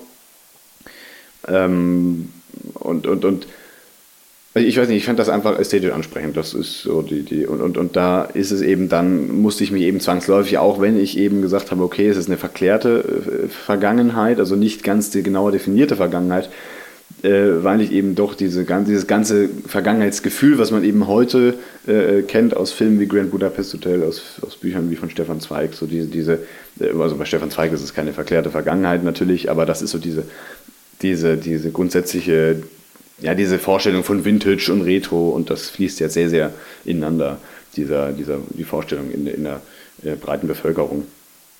Ähm, und ähm, natürlich auch durch Dark Academia, äh, diese Ästhetik, die während der Corona-Zeit aufkam, nachdem die Schulen geschlossen waren und man sich das irgendwie schön, sich das irgendwie schön äh, reden musste, sage ich mal. Dann hat man das eben romantisiert, auch das Schulleben und dann hat man, okay, Oxford ist ja ganz geil, schöne gotische Architektur, äh, Neogotik meine ich, oder, oder einfach, nee, ja doch, äh, teilweise, je nachdem. Ähm, aber, also, die, diese, es ist, wir, wir merken einfach eine, eine recht große Vergangenheitssehnsucht. Äh, Ob das jetzt die 80er sind mit Stranger Things, das fing ja damals schon an, äh, äh, aber das ist ein anderes Thema. Ontology von Mark Fisher ist da zu empfehlen, wer sich da mal einlesen möchte. Ähm, in diese verlorenen Zukünfte und warum wir uns heutzutage so auf die Vergangenheit, äh, äh nach der Vergangenheit sehen. Jedenfalls äh, war das eben einfach so, das hat mir zugesagt und dann dachte ich, okay, äh, man muss aber trotzdem irgendwie konkreter werden, natürlich einfach, um solche sozialen Umstände doch irgendwie mit einzubeziehen in seine Story. Und dann äh, schaut man sich halt an, wie ist das Universitätsumfeld zu der Zeit, zu der Zeit gewesen, wie, haben sich, wie, waren die, wie war die Position der Studenten, wie war die Position der Dozenten ähm, und, und, und wie kann ich das eben auch äh, mit den einzelnen Charakteren verbinden. Insbesondere bei dem Professor, äh, bei der Rolle des Professors habe ich das eben äh, maß maßgeblich gemacht. Also da ist die Recherche sehr tief gegangen, weil natürlich da auch der Krieg davor war und dann äh, hatte der äh, eben genug davon und das also war irgendwie im, also war ober, im oberen Stab äh, als, als, als, als äh, Oberstleutnant und ist dann eben nachher auf eine Uni gewechselt und hat gesagt, okay, ich werde jetzt Dozent. Aber das ist natürlich einfach ein Aspekt, der damit reinspielt. Ähm, ja, äh, äh ich glaube, das ist so wahrscheinlich wieder so eine sehr schwammige Antwort, wo man sich dann selber darüber ärgert, wenn man das damals als Kind gehört hätte, dachte man sich so, ja, aber das ist ja keine definitive Antwort. Ich will was Praktikables, ich will was Anwendbares. Werd doch mal konkret. ja. Das ist, das ist genau so das, was ich mir auch bei den ganzen Making-ofs früher immer gesagt habe. Ja, werd doch mal konkret. Ich will genau wissen, wie ihr jetzt dieses Zahnrad animiert habt, äh, animiert habt, äh, was natürlich keinen Sinn macht, weil die können jetzt kein Tutorial geben. Könnten sie schon, aber das springt den Rahmen. Äh, und es ist halt einfach, wie gesagt, das ist, und deshalb ist diese Individuumsfindung so ungemein wichtig, das kommt dann von selbst, so doof das klingt. Und das so blöd das und unbefriedigend das ist, das kommt von selbst. Ja, und es ist ja eben so ein Prozess, wie ich ja auch, Prozess, auch beschrieben habe. Es ist ja nun einfach mal wirklich kein konkretes. Genau, keine Anleitung. So, so genau, drei ne? Löffel Wasser aufkochen und dann reinspucken und dann hast du die Suppe. So, das ist. Ja. Genau, dann wäre es ja auch zu einfach. Dann genau. könnte es ja auch könnte jeder auch machen, jeder. wie es ja auch viele versuchen. Ähm, nee, deswegen ist es klar, die Antwort ist irgendwie schwammig, aber sie muss auch schwammig sein. Ähm, ansonsten würde das eben nicht so funktionieren, ähm, wie man sich das dann im Endeffekt vorstellt. Ähm, du hast das Ganze dann irgendwie fertig gestellt, dieses Drehbuch, hast viele ähm, Impulse auch von außerhalb reingenommen, hast es vielleicht noch ein paar Mal überarbeitet. Ich meine, das Skript ist bis zum Zeitpunkt, wo die Szenen verfilmt werden, auch nie fertig. Das muss man auch immer dazu sagen. Das entwickelt sich immer weiter. Film ist auch immer eine, ist eigentlich ständig eine Kompromissfindung. Also ähm, selbst wenn das Drehbuch fertig ist, dann äh, kommen quasi mit den, wenn man mit den SchauspielerInnen arbeitet, kommen äh, da Kompromisse auf, weil die SchauspielerInnen natürlich Impulse geben, die man dann vielleicht nochmal mit reinbringt. Man fängt an, erste Szenen zu spielen ähm, und man merkt, ah, die, die, die, die Wörter, die Worte, die, die, die passen da nicht so richtig zusammen und um den Dialog ein bisschen fließender zu machen, muss man vielleicht noch, ähm, äh, noch irgendwie im Text Abbrüche noch mit einbauen, die müssen sich unterbrechen, das muss irgendwie alles ein bisschen harmonischer, aber vielleicht auch, auch, organischer wirken lassen. Dann überarbeitet man da den Dialog wieder. Dann sitzt man mit dem Produzenten zusammen und der sagt, ähm, sorry, aber äh, nett gemeint, das können wir aber so halt wirklich nicht umsetzen, weil es zu aufwendig ist. Dann überarbeitet man die Szene nochmal, um zu gucken, findet man nicht vielleicht eine andere Location, kann man es nicht vielleicht irgendwie kleiner erzählen, kann man nicht vielleicht auch die Leute, die zu sehen sind, reduzieren. Ähm, es ist dann halt am Ende Kompromiss und häufig auch Reduktion. Und dann aber aus dieser Reduktion das meiste herauszuholen, sodass es dann doch an die Wirkung, die man sich mal irgendwann gedacht hat, in seinem Gedankenpalast, in seinem Schloss, in seinem Gedankenschloss. Elfenbeinturm, ja. Ja, genau, in seinem Elfenbeinturm, dass die nicht ganz verloren geht, dass man aber eben leider auch auf dieser super praktischen Ebene irgendwie verstehen muss, warum man nicht exakt das umsetzen kann, was man mal irgendwann im Kopf hatte. Und äh, das ist eigentlich das, was ich an diesem Filmemacherprozess auch so unglaublich spannend finde, nämlich immer dieses, diesen Zwischenweg, diesen Mittelweg zu finden zwischen hoher Ästhe hohem ästhetischen und künstlerischem Anspruch und dieser super, super praktisch realistischen Welt, wo man dann halt auch überlegen muss, ja, an der Location, wo wir sind, haben wir da eigentlich auch eine Toilette, wo man irgendwie hingehen kann. Ne? Also das sind ja wirklich so, so zwei Sachen, die, die halt, die so unglaublich, äh, äh, unglaublich weit auseinanderstehen und, ähm, und dann aber ja irgendwie vereint werden müssen auf dem Dreh und dann diesem ganzen Film, Filmschaffen, Filmprozess, Filmschaffensprozess. Ähm, genau, das heißt auch eben diese Recherche, unglaublich viel Arbeit, das darf man auch nicht unterschätzen. Dieser Film, der arbeitest du wahrscheinlich jetzt auch schon über ein Jahr dran. Ja, das war 2000, Ende 2022, wenn ich mich recht erinnere müsste mal gucken, wann der erste, das erste Drehbuch, wann der erste Draft äh, da raus war, aber das war so Ende 22, ja. Ja, okay, also man, man kann ungefähr sagen, so ungefähr ein Jahr hast du jetzt daran gearbeitet und natürlich die ganzen Erfahrungen und die ganzen Impulse, die hast du natürlich auch schon vorher mitgenommen. Das heißt, der Prozess zieht sich, wenn man ihn jetzt ganz konkret zurückverfolgen würde, wahrscheinlich noch weiter äh, in die Vergangenheit als jetzt Ende 2022. Ne? Also wie gesagt, Film ist auch immer Arbeit und auch harte Arbeit, die man nicht unterschätzen darf. Es ist nicht ein, ja, wir stellen uns mal irgendwie ans Set und macht mal irgendwas und das schneiden wir dann zusammen. Kann man auch machen. Ist halt ein Scheiß. Genau, ja, genau, aber, ich, aber selbst, also ein, selbst ein TikTok-Video ist ja, also ich muss gestehen, ich, ich, habe, ich besitze diese App nicht, äh, aber mir wird natürlich in der Zweit- und Drittverwertung äh, einiges auch auf Instagram und YouTube, YouTube ausgespielt. Ist ja, ja alles und, intermedial. Genau, und auch, und auch selbst äh, diese Videos haben ja unglaublich viel Arbeit dahinter. Also so trivial sie auch manchmal sein mögen, äh, aber ähm, auch da stecken Ideenfindung hinter, dann muss das gedreht werden, geschnitten werden. Es ist einfach immer un unglaublich viel Arbeit, was dahinter steckt. Und da ist aber auch das beste Beispiel, äh, dass eben der Inhalt der springende Punkt auch auf einfach ist. Da kannst du dir noch so viel Arbeit machen. Äh, Wenn es halt einfach eine, die Flachheit einer Pfütze hat, dann ist es halt nur die, eine Pfütze. Ne? Das ist halt dann einfach, also da brauchst du dann nicht groß technisch auffahren, wenn es halt dann einfach inhaltlich hakt. Da rettet das das auch nicht. Absolut, da stimme ich dir auf jeden Fall zu. So, du hattest den Film nun fertig geschrieben und jetzt ist natürlich die Frage, ja, wie kriegen wir das Ding nur auf der Leinwand, ne? um das jetzt mal ganz lapidar zu formulieren. Ähm, also was waren da so deine ersten Schritte? Wen kanntest du, wen hast du zuerst angesprochen, um diesen Stein mal ins Rollen zu bringen, das Ganze dann auch äh, auf Celluloid zu bannen, wollte ich gerade fast sagen. In unserem schön. Fall ist es ja eher eine SD-Karte, aber auch das muss ja äh, seinen Impuls gefunden haben. Die erste Person, die ich da äh, angehauen habe, war Niklas Ute das ist der Kameramann, äh, ungemein, ungemein äh, äh, fähiger Mann, äh, äh, mit einer eigenen Ästhetik auch wieder. Mhm. Also der weiß, was er macht. Er kennt sich sehr gut mit, mit Analogfilm aus und weiß eben diese Ästhetik auch sehr gut zu nutzen und in den Digitalfilm zu integrieren. Ähm, und also wir kannten, wir kennen uns wirklich schon sehr lange, äh, also wirklich Anfang äh, der Discord-Zeiten. Das ist dann so, als, als gerade äh, Teamspeak von Discord abgelöst äh, wurde. Ähm, manche werden sich erinnern. Ähm, das war so gegen 2016, würde ich mal behaupten. Mhm. Und, und wir kennen uns äh, seit 2017, 18 rum, glaube ich. Ähm, ja, kommt hin. Ähm, und wir haben halt recht bald gemerkt, ja, der Mann mag auch einen Film, mag auch Filme, das ist ja cool. Dann haben wir eben immer Kurzfilmabende veranstaltet zusammen, wo wir uns eben Filme angeschaut haben von anderen jungen Filmemachern, die eben da so das fabrizieren, was sie fabrizieren. Ähm, viele gute, viele schlechte, so wie es ist.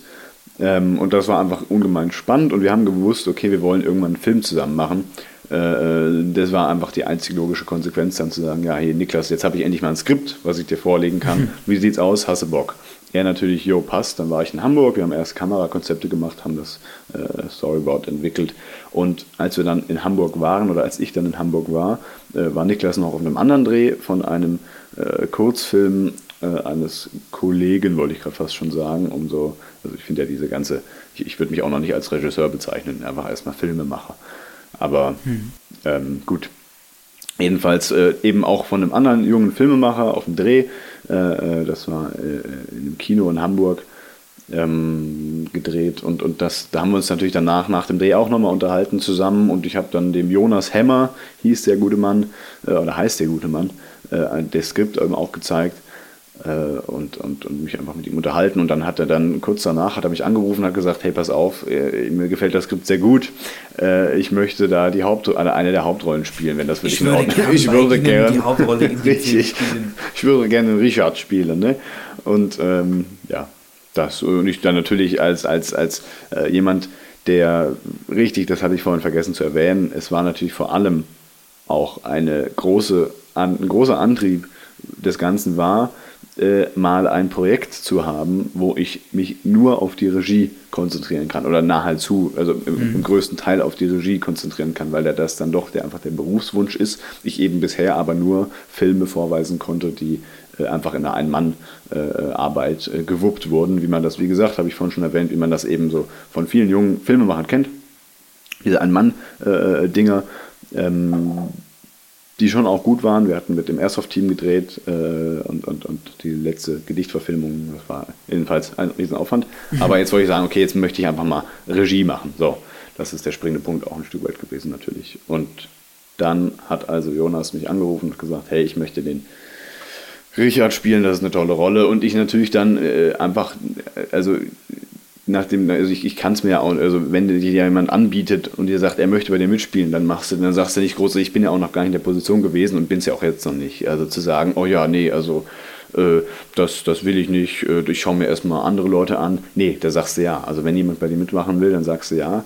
Ähm, na gut, und äh, also, glücklicherweise passte der Jonas äh, natürlich, auch mal wirklich also auf es, Rolle, es das passt auch man einfach auf die Rolle, sagen. das muss natürlich schon dazu sagen, aber es ist, äh, muss man auch einfach vielen Amateurfilmemachern an die Hand geben, jungen Filmemachern an die Hand geben, ihr könnt euch viele Sachen nicht aussuchen äh, und habt auch nicht das Budget und auch nicht die, äh, also, also fahrt die Ansprüche runter. So, ist auch mal ein grundsätzlicher. Also es ist gut, Ansprüche zu haben, gar keine Frage. Ähm, aber vor allem, wenn es um, um, um, äh, um, um, um, wir mal, eigen, also, also sich jetzt eine IMDb-Page, äh, einen IMDb-Account zu machen und sich als Regisseur auszugeben und, und, und da irgendwie zu tun, als ob man schon sonst wer wäre, ist Schwachsinn. Mach, mach, mach bohr erstmal ein Brett und dann kannst du äh, dich präsentieren. Aber so vorher schon zu sagen, ja, ich bin Regisseur und, oh, und oh, äh, hier, äh, ich habe schon das und das gemacht, dabei hat man eigentlich noch nichts gemacht, ist natürlich Schmarrn. Also einfach schauen, dass der Film läuft, machen, was, was wichtig ist für den Film und nicht probieren, sich zu profilieren damit. Und deshalb äh, äh, hatte ich da jetzt nicht großen Anspruch zu sagen, ja, also ich schaue mir erstmal dein, dein Zeug an, äh, sondern ja, cool, vielen Dank. Freut mich, dass du dabei sein möchtest, dass du als Person, die mich einmal gesehen hat, sagst, yo, äh, das möchte ich unterstützen, das Projekt. Da kann man eigentlich nur dankbar sein. Deshalb rein da. Also, also mach mit, ja. Äh, Ja, wie, wie hat sich denn das Team dann im Endeffekt äh, komplett zusammengesetzt? Weil du ähm, wusstest du, was du alles dafür brauchst, um diesen Film umzusetzen? Also, weil ich zum Beispiel damals als, als junger äh, Filmemacher war irgendwie so, ja gut, brauchst halt so zehn Leute und gut ist irgendwie, aber äh, davon müssen eigentlich auch nur fünf Leute am Set sein und so dieses ganz große Ausmaß war mir ja nie so wirklich klar. Und dann erst mit der Zeit, als wir dann auch unseren ersten Spielfilm gedreht haben, habe ich dann gemerkt, oh, ja, selbst mit zehn Leuten am Set wird es manchmal ein bisschen eng, weil auch irgendwie die Aufgaben natürlich auch mit steigender, mit steigenden künstlerischen und qualitativen Ansprüchen ja auch immer größer werden und, und auch immer mehr werden. Ähm, da braucht man halt einfach viele Menschen. Äh, wie bist du da vorgegangen, weil du ja meintest, du kanntest jetzt noch nicht so wirklich viele Leute aus der Branche und, und hattest noch nicht so wirklich die, die, die Verbindung ähm, äh, zu Leuten, die vielleicht auch das Know-how haben, äh, was man da auf jeden Fall mit reinbringen sollte in so eine Produktion. Ähm, was waren deine ersten Schritte? Ja, also, also äh, natürlich dann ähm, über, über Jonas habe ich viele Leute ins Projekt bekommen, unter anderem ja auch euch, äh, weil er eben einfach schon Leute kannte. Ist natürlich auch einfach das Ding, wenn du in Hamburg bist, da hast du auf einem, äh, da hast du mehr Leute, die die Chance auf Leute zu treffen, die, die auch für Film sich begeistern, ist wesentlich höher, äh, als jetzt, wenn du in Kreilsheim sitzt. Äh, da war nämlich keine Sau. Du, äh, also Steinkirchen jetzt ist auch ja. nicht die Hochburg der Filmemacher. ja, eben, ne? natürlich, also aber ihr habt einfach trotzdem einen näheren Draht zu, zu äh, gewissen, also zu, vor allem Jonas halt meine ich, ne, der halt auch einfach dann natürlich schon äh, seine Fühler ausgestreckt hatte. Ähm, und das hatte ich halt nicht. Ne? Auch in, und in Eichstätt ist das ja auch nicht besser geworden. Da war jetzt auch nicht so die, die große Film, äh, Film AG irgendwo, wo sich dann gleich, Gleichgesinnte ähm, gefunden haben. Ähm, aber also es gibt den Dozenten, Herrn, Herrn, Dr. Bruno Grimm, der auch selber Filme macht, mit dem habe ich immer, immer mal wieder ausgetauscht. Äh, aber ähm, ansonsten ist da jetzt nicht äh, groß was äh, an, an, an Filminteressierten, sage ich mal. Ähm,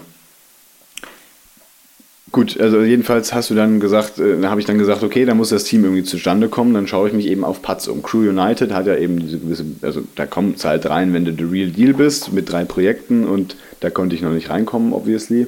Ähm, hatte aber dann äh, äh, zum Glück äh, neben Jonas und, und Niklas, beziehungsweise das war, glaube ich, sogar die zweite Person, die ich angefragt habe, äh, Leon. Also man hat natürlich dann doch einen Dunstkreis, so ist nicht. Also ich habe jetzt nicht niemanden gekannt, Mhm. Ähm, Leon Christopher Zitz, der in Stuttgart an der HDM studiert hat äh, und den ich auch von früher noch kannte, auch ein Filmemacher. Ähm, und der ähm, hat dann eben anfangs die Produktion übernommen. Äh, aber da gab es noch nicht so viel. Also der, der Produktionsgerüstbau war noch nicht sonderlich äh, tragfähig, sage ich mal. Und, und dann hatte er leider einen gesundheitlichen äh, Zwischenfall, weshalb äh, ich mich dann nach, neuen, nach einer neuen äh, Besetzung für die Produktion umsehen musste. Und dann kam eben Gott sei Dank Jonas und hat gesagt, hey, in meinem Dunstkreis äh, ist eine kleine Produktionsfirma, oder was heißt eine kleine, ist eine Produktionsfirma, die eben äh körperlich klein, ja. Sehr schön. Ja, ähm, genau, und da habe ich eben dann äh, euch Heinzels kennengelernt. Ne? Wunderbar. Ja, muss man sagen, der, der Begriff Heinzels trifft sehr gut. Wir sind äh, Heinzels. Äh, ja, nee, genau. Und dann, dann kann man ja eigentlich sagen, jetzt überschneiden sich hier so mittlerweile so unsere beiden Storylines. Ich habe dich natürlich jetzt sehr stark interviewt erstmal, aber einfach, weil das natürlich der Part der ganzen ähm, Produktionsgeschichte ist, die ich nicht nachvollziehen konnte, beziehungsweise jetzt auch nur aus Erzählungen gehört habe, aber eben super spannend ähm, finde, weil, wie gesagt, ich mich auch immer für den ganzen äh, Prozess, bevor die Produktion Produktion überhaupt erst einsteigt, interessiere.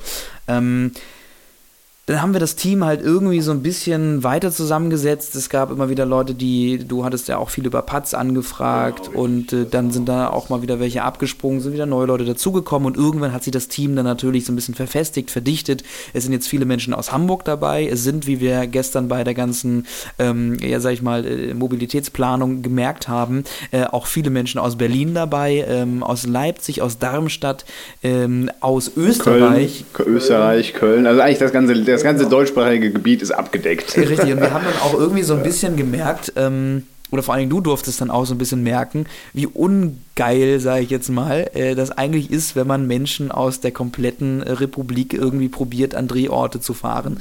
Denn es ist halt eben vor allen Dingen dieser Aufwand äh, des ja, der, der, der Wege, dieser, dieser ganzen äh, langen Wege, die man ja doch durch Deutschland auch zurücklegen muss, um beispielsweise in Erfurt oder in Bad Dürkheim anzukommen.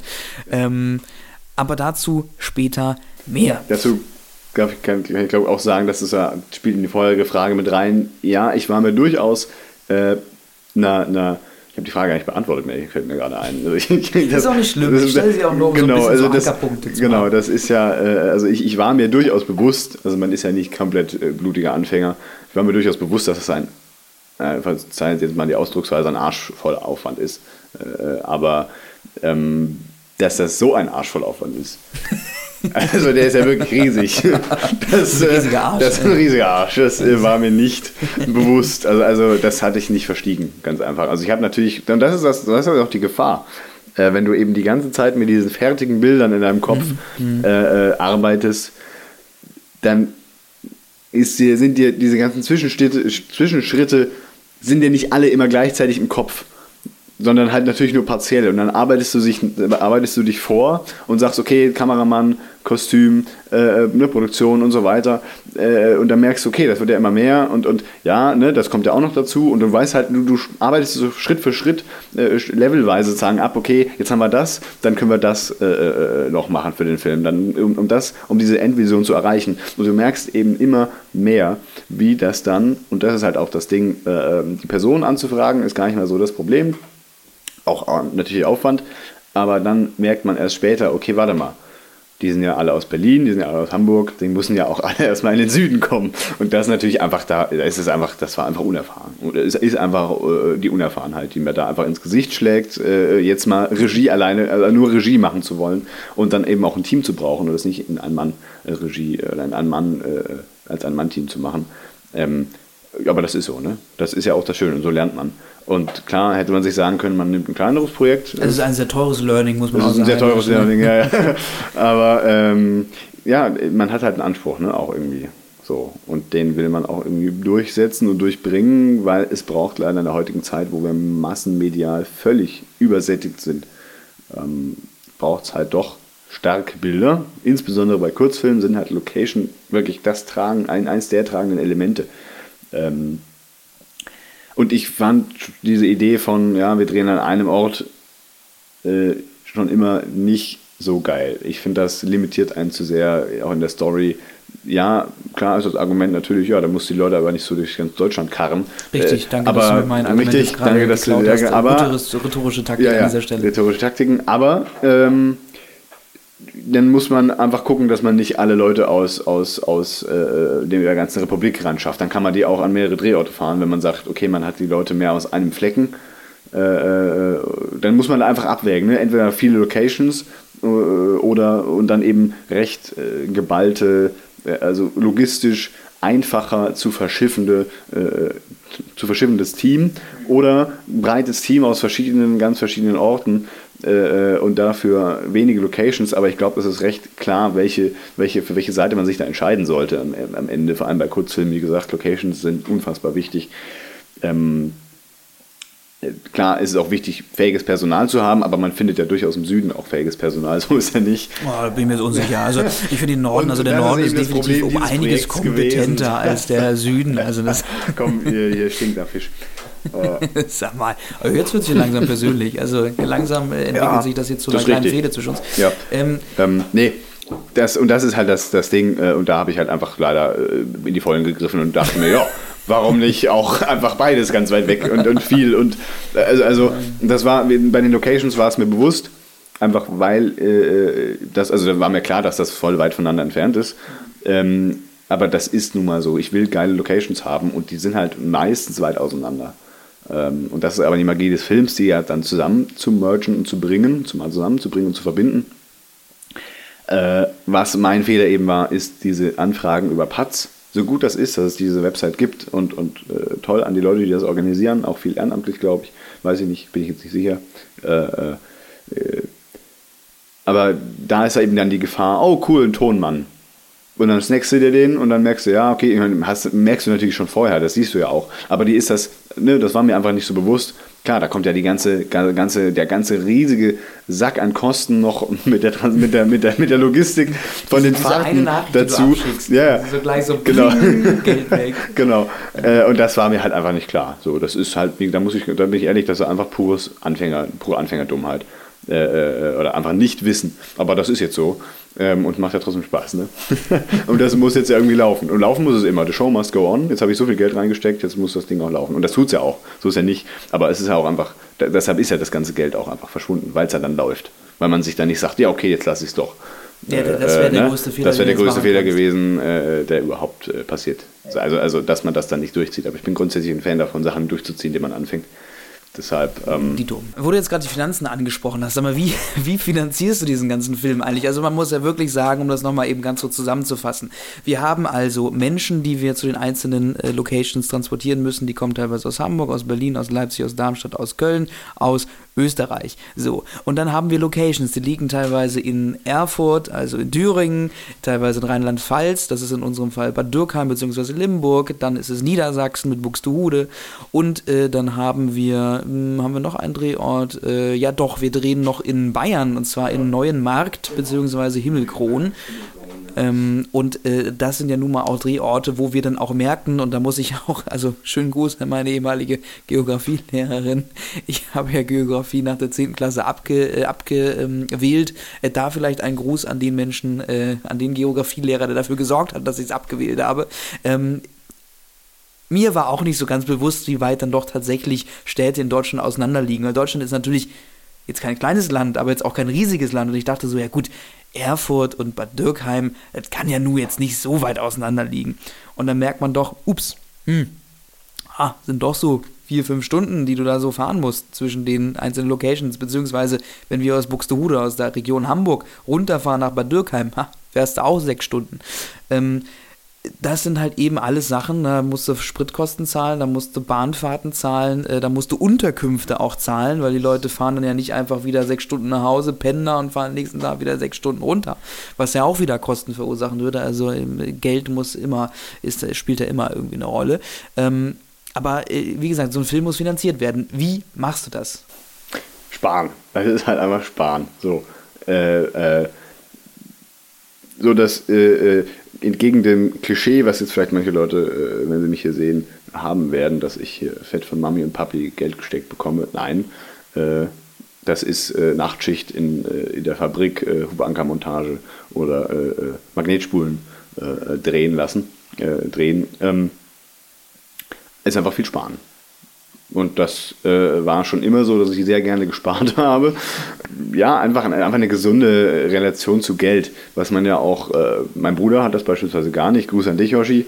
Ähm, grundsätzlich kann man das, glaube ich, äh, feststellen, dass das äh, die junge Generation oder die Generation nach uns, Generation Z, ist das, glaube ich. Man weiß es nicht Man so weiß es genau. nicht Die, genau. Auch dort sind die Grenzen Äh, auch, auch hier äh, wieder eigentlich wesentlich stärkere, da müsste man wesentlich mehr klassifizieren oder enger klassifizieren. Weil wir sind ganz, ganz ich würde von Pass behaupten, wir sind eine andere Generation als jetzt unsere jüngeren Geschwister. Trotzdem werden wir zusammengefasst als, als die Generation Z nach den Millennials auch eigentlich Schmarrn, weil das so andere Wahrnehmungsstrukturen sind. Ähm, bist du mit dem Handy aufgewachsen, bist du nicht aufgewachsen, wir sind direkt am Wendepunkt aufgewachsen, diese gesunde Menge, nicht äh, ähm, Medienkonsum. Ja. Ich als 2000er sehe mich auch überhaupt nicht zugehörig zu jetzt jemandem, der irgendwie 2003 geboren Also mein Bruder ist 2003 geboren so und der ist natürlich halt viel früher, wie du schon sagst, am Handy sozialisiert worden als ich. Ich habe, weiß ich nicht, in der mh, achten Klasse hatte ich glaube ich ein iPod und dann so ein richtiges ähm, Smartphone hatte ich dann irgendwie in der 10. Klasse oder so. Und äh, davor war es dann halt dieser klassische Mami-Knochen, nenne ich ihn immer, wo du halt eine Nummer drauf hattest, konntest du einmal drücken und Mutti anrufen, falls du von irgendwo abgeholt werden musst, weil du nicht mehr nach Hause kommst. Und äh, ich fühle mich eher, also, auch so rein technisch und auch so ähm, popkulturell eher zu den Menschen aus den, also zu den äh, Leuten aus den 90er Jahren zugehörig, äh, auch wenn ich natürlich nicht mal das letzte äh, Jahrtausend ähm, miterlebt habe, sage ich mal. Ne? Nicht Jahrtausend, doch, ja, doch kann man was sagen. Jahrhundert, Jahrtausend, beides, geht beides. Äh, genau, auch einfach diese, ja, natürlich auch, und auch diese, diese Entstehung, äh, auch, auch die, die, die, die Möglichkeiten, die man damals hatte, die waren ja schon sehr, sehr groß. Aber jetzt hast du halt wirklich, also auch im, im, die, die Entwicklung der sozialen Medien war ja damals auch noch gar nicht so massiv. Da hattest du Facebook, da hattest du halt deine persönlichen Webseiten, da hast du SchülerVZ gehabt, ähm, was ich ja auch nicht miterlebt habe. SchülerVZ ist an mir vorbeigegangen. Ähm, aber es war einfach noch alles ein sehr, und auch YouTube natürlich, aber noch ein sehr junges Terrain und man hat sie ausprobiert. Jedenfalls äh, ist eben da dieser Spar, äh, darauf zurückgekommen, äh, ne, viel gespart. So, und das eben dann gesagt, okay, jetzt habe ich wirklich äh, hier was in, in, in petto. Also das ist eh eine grundlegende Regel. Mal gucken, ob ich das einhalten kann, aber nicht den ganzen, nicht das ganze Ersparte auf ein Filmprojekt setzen und dann ist das Ganze weg, wenn es nichts wird. Das wird nicht passieren, dafür werde ich sorgen oder werden wir sorgen, äh, äh, aber ähm, das hat dann natürlich auch einfach mit, mit dann ist das halt auch einfach dann, dann, dann eine Fähigkeit der, der Durchsetzungskraft und, und der, der Möglichkeit, Sachen umzusetzen.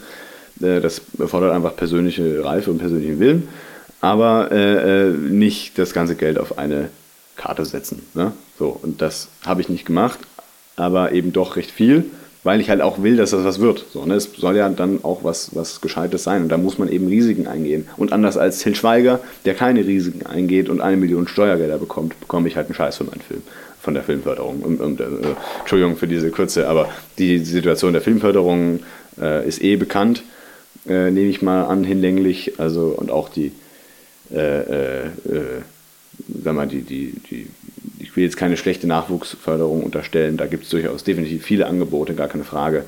Ähm, aber das sind meistens Institutionen und private ehrenamtliche Veranstaltungen, die natürlich staatlich gefördert werden, aber äh, trotzdem fragt man sich, warum der deutsche Film so ist, wie er ist. Ne? Aber das ist eine andere Geschichte. Genau, das würde jetzt hier, glaube ich, ein bisschen Ja, in den das Rahmen würde in den. Rahmen sprengen. Genau, also du sagst, es ist eben viel Erspartes, äh, viel hart erarbeitetes Geld, viele Nachtschichten. Wir haben jetzt natürlich auch angefangen, äh, eine Start Next-Kampagne Genau, zu das das starten, die ich- wir ausgearbeitet ja. haben Ja. und wo auch schon sehr, sehr viele, danke auch dafür, äh, uns unterstützt haben, dankenswerterweise. Und da sind wir jetzt ja auch schon bei einem Betrag, wo wir sagen, damit können wir wenigstens die Fahrtkosten decken für die Leute, die eben von A nach B und zu unseren Drehorten und wieder zurück nach Hause kommen müssen, äh, erstatten. Und ähm, ja, also das sind dann so eigentlich die beiden großen ähm, äh, Budgettöpfe, aus denen wir quasi diese ganze Produktion dann stemmen werden.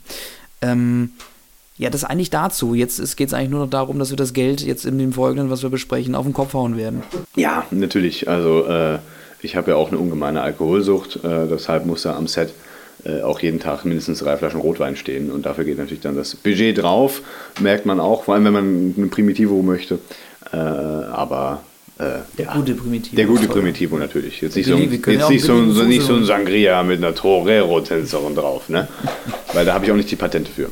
Ja, nee. Ja. das wären ja A bis C und du hast ja, glaube ich, Und die sechs. Ja. Und die sechs. Ich habe leider nur die sechs. Ja. ja. ja, und das reicht natürlich. Ja, das nicht. reicht. Um die nicht. großen ich, Pötte Um die zu großen fahren. Pötte zu fahren reicht das nicht. Reicht das nicht, Nee. nee, also- Ich, ich strand höchstens im Eingang. ist okay. Ja, wenigstens ja. haben wir beide die Penny-Doku gesehen. Natürlich. Auch, also wer das nicht gesehen hat, unglaublich Kulturgut. Also das ist nachzuholen. Ja, also dann also habt ihr auch ein bisschen was verpasst in eurem Leben. Aber ganz ehrlich jetzt. Also bei 6 Millionen Aufrufen, da muss einer von euch dabei gewesen sein. Ja, Richtig. Ähm, nun, also was, was ist bisher passiert? Also seitdem äh, wir eben miteinander telefonierten und ich auch am Anfang äh, auch, in, also man muss auch sagen, du kannst dich telefonisch sehr gut verkaufen. Ähm, also du, äh, also ich fand am, am Telefon hörte sich das alles äh, sehr, sehr, sehr patent an, was du ja, dort. Ja. Ähm, war es dann halt nicht, ne? du hast es gesehen. Genau, das war einfach unglaublich, auch ein unglaublicher Quatsch, genau. den du mir erzählt hast. Nein, das stimmt natürlich nicht. Aber trotzdem war unser erstes Telefonat, fand ich sehr, sehr gewinnbringend und ich habe irgendwie viel verstehen können, was du eigentlich wolltest. Du sprachst immer davon, dass du eben viele Menschen zusammenbringen möchtest, um eben halt zu einem kreativen, zu einem künstlerischen Ziel hinzuarbeiten. Ähm, und äh, ich fand das Projekt einfach auch aufgrund des Settings unglaublich spannend. Ähm, und dann haben wir angefangen, das Team weiter zusammenzustellen und haben dann angefangen, äh, auch Drehorte anzuschreiben. Und ich glaube, das war so diese Arbeit, die jetzt gerade so im April, Mai äh, Juni dieses, diesen Jahres so mit unser komplettes Schedule am meisten gefüllt hat. Also man muss dazu sagen, ich habe ab, ab also seit April oder von April bis Mitte Juli, Mitte April Mitte, bis Mitte Juli habe ich noch ein Praktikum gemacht. Ähm, du hattest was, glaube ich, am, auch zu Anfang dieser Zeit auch genau. noch mitten in einem Praktikum. Ähm, und dann musste das halt alles irgendwie nebenbei laufen. Das heißt, äh, meine morgige Zugfahrt bestand eigentlich jeden Morgen immer nur daraus, ähm, eine Mail äh, an ähm, ja, potenzielle Locations zu schicken, um dann halt eben zu hoffen, dass wir dann eine Rückmeldung bekommen. Wir hatten ja eben diese, ja, ich glaube, vier Locations waren es, also halt einmal diesen, diesen Zugwaggon vor allen Dingen, ähm, dann war das, äh, die, das also genau, also die, die Klosterruine, dann äh, die, das, das, das Schulgebäude, das Universitätsgebäude und als viertes eben das Rektoratszimmer. So. Und dann natürlich erstmal zu überlegen, ja gut, wen kennt man eigentlich, wen kann man denn erstmal fragen? So, da, da kam uns, also kam mir auf jeden Fall recht schnell die Idee mit Buxtehude, man könnte da anfragen, ob man da im historischen Rathaus drehen könne, ähm, um dieses Rektoratszimmer zu drehen. Ähm, aber auch da hatten wir eins, schon ein, zwei Leute vorher angefragt, wo es eher nichts wurde. Aber wir hatten natürlich diese großen Locations, eine Klosterruine, ein, äh, ein Universitätsgelände und äh, eben nicht zuletzt ein Zugwaggon. Äh, wie sind wir da vorgegangen? Was haben wir da eigentlich genau gemacht? Ja, also die ganzen Locations, ähm, die kommen dann natürlich einfach mit, auch wieder mit Recherche zusammen. Ähm, und Niklas und ich haben uns natürlich auch Gedanken gemacht, äh, wie das Ganze aussehen soll. Und ich hatte natürlich auch schon Vorstellungen. Ähm, und dann muss man eben am Ende mit dem arbeiten, was man bekommt, auch oft. Ne? Natürlich, wie gesagt, wieder der Kompromiss, der erwähnte. Wir haben jetzt eben keinen Großraumwagen bekommen, äh, sondern es ist ein Schmalspurwagen. Der hat auch nur auf einer, auf einer Seite Sitze, es sind keine gepolsterten Sitze. Ähm, auch die Frage, ob, ob so eine Studentenschar damals, die ja vornehmlich aus äh, Männern aus jungen Männern aus der Mittelschicht äh, und, und, und aus dem Adel kamen, weil einfach nur diese Art von Kreisen sich das leisten konnten zu studieren. Ähm, ob die sich so eine Schmalspur dritte Klasse äh, Holzsitze äh, sich gebucht hätten, aber das ist halt einfach so, wie man dann damit arbeiten muss eben. Ähm, und äh, ja, also die, die, Ruine, die erste, erste Szene spielt ja in dieser Klosterruine, die ja eigentlich im Film keine Klosterruine ist, sondern das ehemalige Anwesen oder ein ehemaliger Besitz. Ähm, dieser, der von Mönchenbergs, äh, das ist ja diese alte Adels, verarmte Adelsfamilie, der, äh, von der Richard auch angehört. Der, das ganze, dieser Konflikt zwischen der Vergangenheit und diesen neuen Gefühlen bei ihm. Ähm, und, und was mir dann auch, auch nochmal zum Schreiben, was mir auch dann ganz arg spät eingefallen ist, wo ich mir das Skript durchgelesen habe und ich dachte mir so, ja, warte mal, du hast ja eigentlich nur Maurice äh, von James Ivory äh, von 1987, äh, meine ich, oder 7, ja doch 87, äh, äh nochmal komprimiert verpackt äh, in eine eigene Art von, von Story, aber in, in Grundzügen ist es das.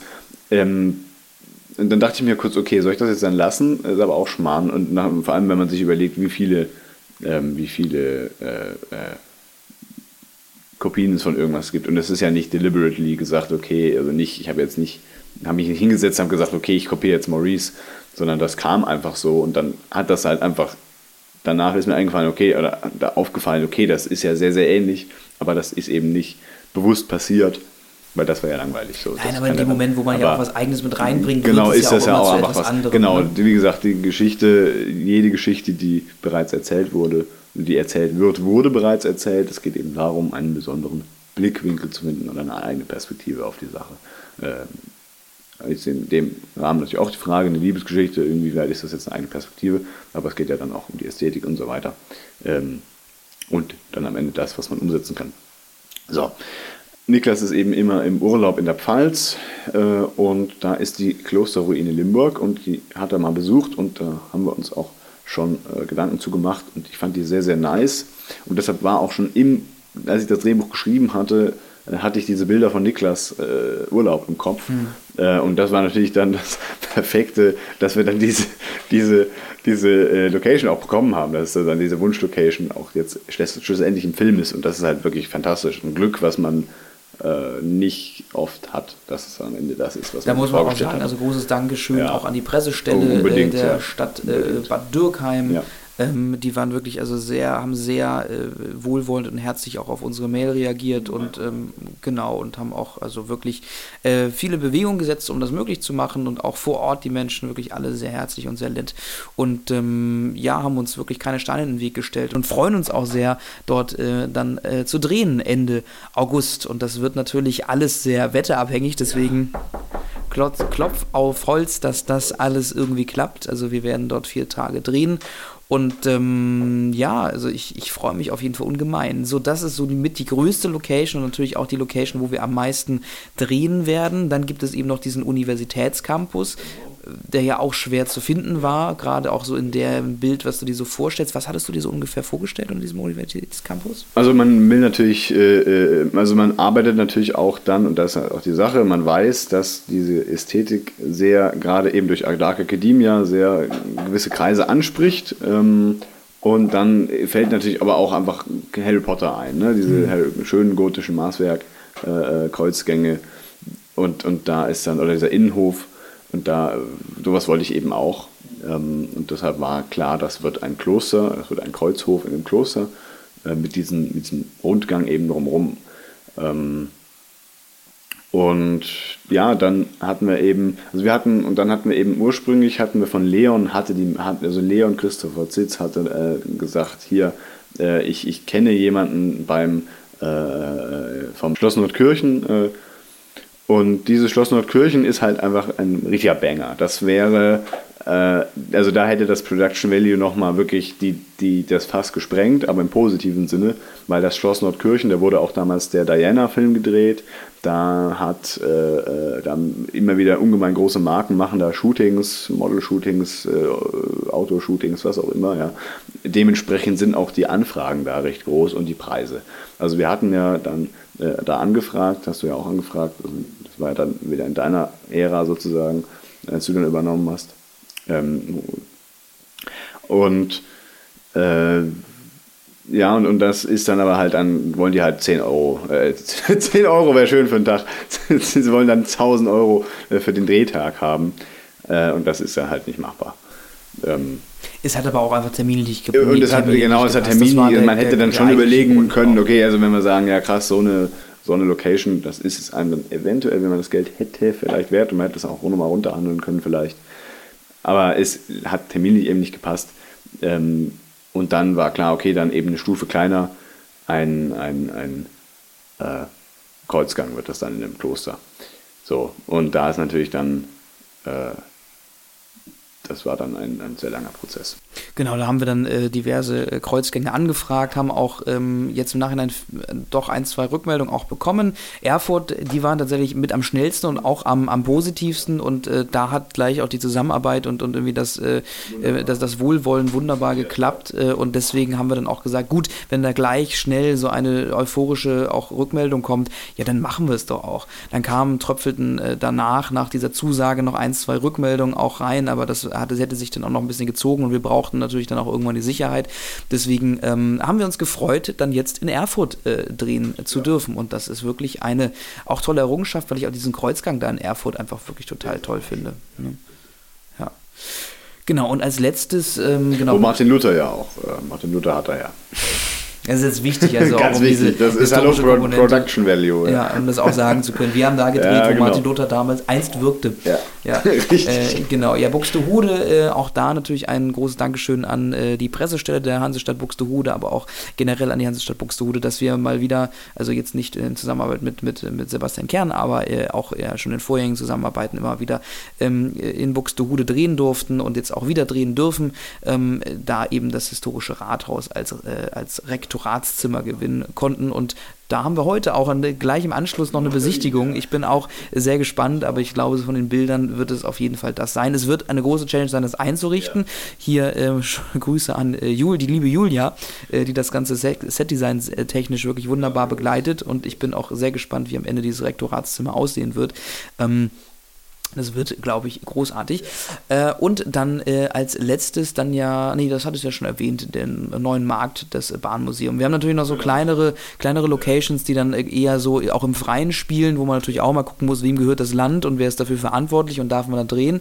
Ähm, das kommt auch noch dazu, da haben wir aber auch sehr, sehr, ähm, sehr herzliche Menschen Genau, kennengelernt, ja, die uns das äh, äh, auf jeden Fall gewährt haben. Und jetzt stehen alle Locations, es stehen jetzt mittlerweile tatsächlich auch fast alle Unterkünfte. Ähm, und äh, das lässt natürlich auch jetzt gerade so zwei, man muss sagen, äh, zu diesem Zeitpunkt ist es eben zwei Wochen vor dem Dreh. Ja. Und wir wissen ähm, noch nicht so ganz genau, ob alles so funktioniert, wie wir es uns vorstellen. Aber das macht Das ja auch ja so ein bisschen den ja Reiz immer des so, Ganzen genau. aus. Ja, und ja. ansonsten würde es auch nicht ohne das Adrenalin funktionieren. Das kann ich dir auch jetzt schon mal sagen. Das ist richtig, na klar, aber man hat ja auch eine grundsätzliche Grundspannung. Man muss ja auch einfach, äh, äh, und das ist halt dann auch das Ding, äh, äh, da, da muss, und das ist halt dann personenabhängig, da musst du halt die richtige Person sein für so einen Job, aber sonst würdest du ja auch nicht machen. Äh, du brauchst halt eine Grundspannung, du musst immer auf Zack sein. Und das äh, ist dann hoffentlich da. Ne? Mal gucken, wie das wird. Aber eine Grundspannung ist auf jeden Fall da. Das auf jeden Fall. Mir, mir ist schon, mir bammelt schon. ja.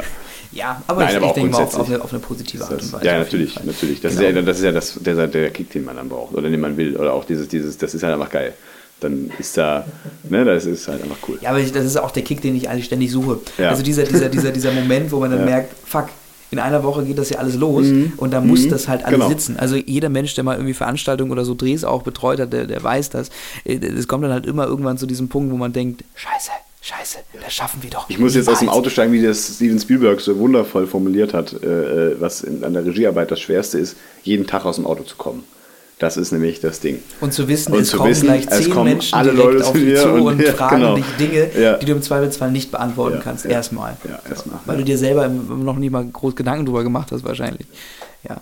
Ähm, Und das auch ist natürlich dann, dadurch, dass es mein Regiedebüt ist, auch nochmal besonders spannend. Also, aber da freue ich mich auch sehr drauf. Das wird gut. Ja, also ich habe mir schon äh, 30 Fragen aufgeschrieben, die ich allein, die ich, die ich allein am ersten äh, Drehtag fragen werde, einfach nur um, Um mal, mich um, zu- genau, um dich zu nerven. Um mich das zu nerven. einfach- Ja, wunderbar. Ich werde dich das einfach am ersten Drehtag direkt ignorieren. Ich glaube, ich glaube, so, so wird unsere Zusammenarbeit. Ich glaube, das wird eine Das- gute Zusammenarbeit. Ja. Ich aber auch. Ja. Äh, auf jeden Fall. Ähm, genau, also und unser letzter Schritt war jetzt halt eben diese ganzen äh, Wege der Crew zu buchen zu diesen, äh, zu diesen einzelnen Drehorten. Und da haben wir eben gemerkt, ja, Ja, da geht das Geld raus. Mhm. Richtig, da geht das Geld raus, es ist super aufwendig. Ähm, aber ich glaube, wir sind mittlerweile an einem Punkt, äh, wo ähm, wir jetzt immer sicherer wissen, dass es logistisch funktioniert und auch wie es funktioniert. Und ich bin sehr optimistisch, dass wir das Ja. schaffen. ja, das ist eine Berg- und Talfahrt, ne? So, so Euphorie, oh cool, das sieht alles gut aus, wir haben alle Locations. Äh, runter in, in, in, in, in die Schlucht der, der, der Zugverbindungen, um dann wieder am nächsten Morgen ausgeschlafen und geduscht hervorzukommen. Äh, Also ausgeschlafen ist eine Lüge, aber Geduscht äh, auch. Geduscht, Also, ja, ihr, ihr, ihr, drei Tage ihr würdet Bad, euch ne? nicht wünschen, hier in diesem Raum zu sitzen. Er stinkt ungemein. Das muss man dazu Klar, die Ausdünstung hier. Nee, ähm, also, äh, ja, aber das ist ja auch dann Teil der Sache. Und das macht ja Spaß. So, im Nachhinein. Wenn man dann rückblickend in die Schlucht schaut, die man gerade bewältigt hat, ist es dann wieder Spaß und Euphorie. Und, und, und äh, dann freut man sich auf das Kommende, Ja. was man da gerade noch mal für ein Stück mehr bewältigt hat. Ja.